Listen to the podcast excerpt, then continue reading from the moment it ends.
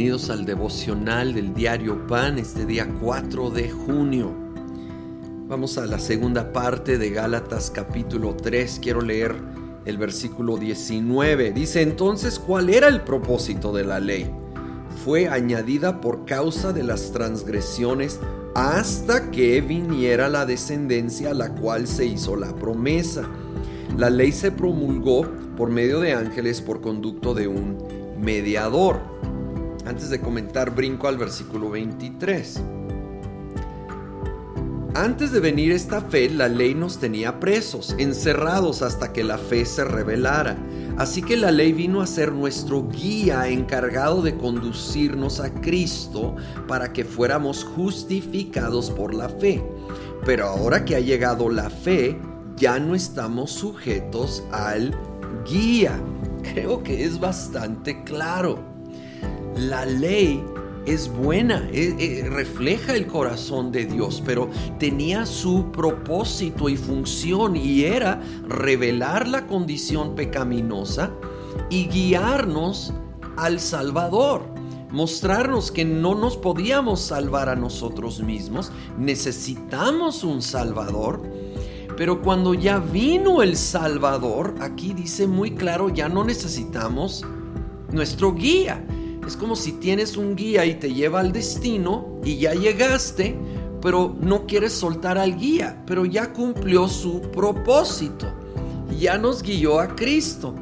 Ahora, obviamente la ley es preciosa, refleja el corazón de Dios.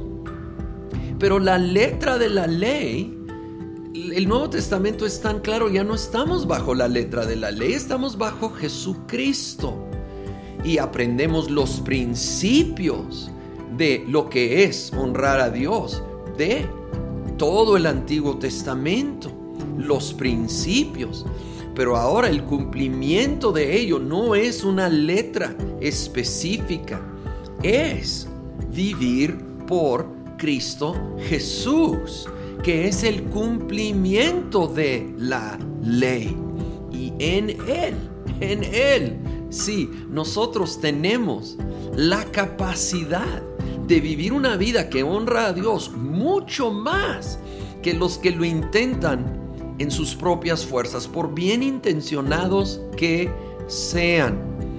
Tenemos que entender este principio tan importante. Paso al versículo 26. Todos ustedes son hijos de Dios mediante la fe en Cristo Jesús, porque todos los que han sido bautizados en Cristo se han revestido de Cristo. Nosotros al recibir a Jesucristo sellamos esa decisión bautizándonos en agua y, y es un acto que es simbólico en lo exterior de lo que ha sucedido en nuestro interior cuando nos entregamos por la fe a Cristo Jesús, dice que somos revestidos con Él. Estamos cubiertos con la vida de Cristo Jesús.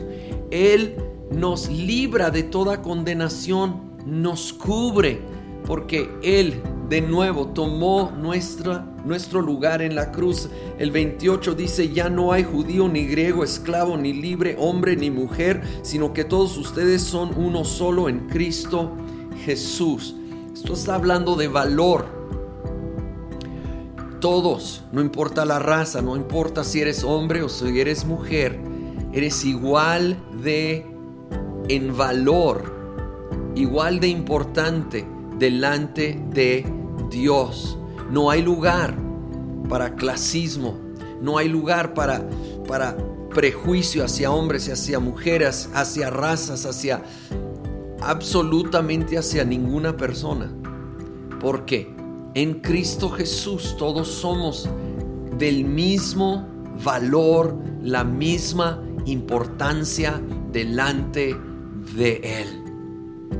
Señor, gracias nuevamente tenemos que pausar a darte gracias porque tú nos has revestido con tu santidad, con Señor, la justificación que tú nos regalas. Somos justos en ti, cubiertos por ti, por la obra completa, perfecta, total que hiciste en la cruz. Y ya no depende de nuestro cumplimiento de reglas o normas, sino de confiar plenamente en ti. En el nombre de Cristo Jesús. Amén.